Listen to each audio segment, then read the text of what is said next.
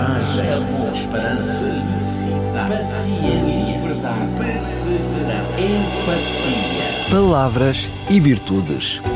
Um programa onde a origem e o sentido das palavras abraçam as virtudes que inspiram a vida.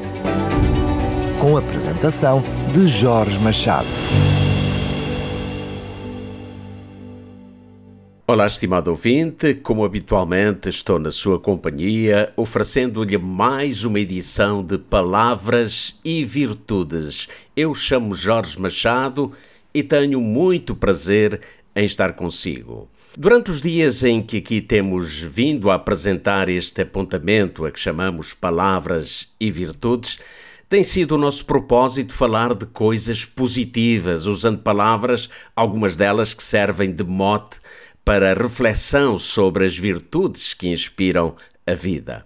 Bom, posso garantir-lhe que hoje não será diferente, pois a palavra que escolhi, por mais que possa parecer ter uma conotação negativa, na verdade, quando bem compreendida e no seu real significado, expressa precisamente o inverso disso. Estou a referir-me à palavra Apocalipse. O que significa Apocalipse. Eh, de uma forma geral, a simples menção desta palavra deixa a partida algumas pessoas de pé atrás. Facilmente se atribui a ela uma conotação de algo trágico, como catástrofes, cataclismos ou mesmo a destruição do mundo. Esse conceito é muito explorado na literatura de ficção e principalmente em produções cinematográficas. O catastrofismo é uma teoria bastante antiga que, no decorrer dos séculos, tem vindo a ser propagada perante todas as tragédias que hoje assolam o nosso planeta. A palavra apocalipse tem origem na junção de um verbo e de uma preposição oriundas do grego antigo, Uh, o verbo calipto, que significa cobrir, esconder ou ocultar, mais a preposição apo, que indica uma ação de afastamento ou retirada. Bom, do conteúdo etimológico da palavra apocalipse, podemos concluir então que o seu significado literal será retirar ou afastar o que está coberto, ou seja, descobrir ou revelar. Deste modo, estamos perante algo diferente quanto ao significado geralmente atribuído à palavra, que no seu exato sentido está longe de ter qualquer conotação com o que é trágico ou catastrófico. O Apocalipse é o título dado ao último dos 27 livros que compõem o Novo Testamento da Bíblia Sagrada. O próprio escritor, João, na introdução do livro, refere-o como sendo uma revelação de Jesus Cristo acerca das coisas que brevemente devem acontecer.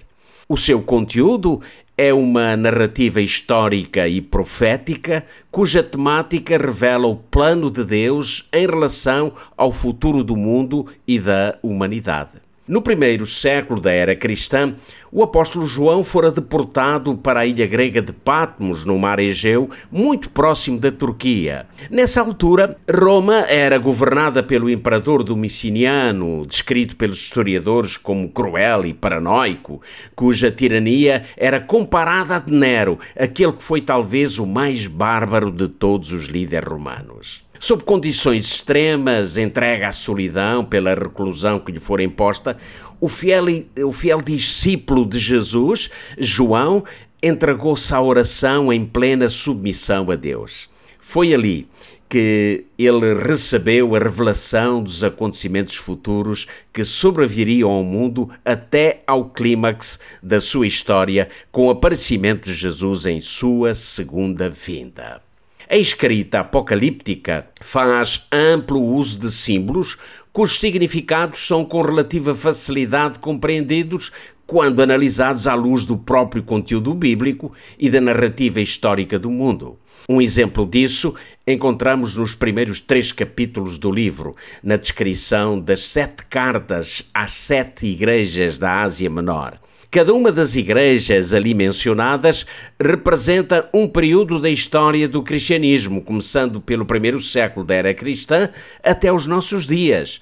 A descrição profética é tão fidedigna e clara que, comparada com a narrativa histórica, não deixa qualquer razão de dúvida já na parte final, ao referir-se a Laodiceia como símbolo do último período da história do cristianismo, eh, salienta o formalismo religioso bem evidente em nossos dias, a falta de apego a Deus e à verdade bíblica e a cegueira que impede o homem de enxergar a sua condição moral e espiritual. Ao mesmo tempo que repreende a sua igreja, Cristo dirige um apelo ao arrependimento e um convite à mais profunda experiência de fé e íntimo relacionamento com o Salvador, que conduzirá o pecador ao arrependimento, à condição de herdeiro do reino de Deus. Ali, o apelo de Cristo é: Eis que estou à porta e bato.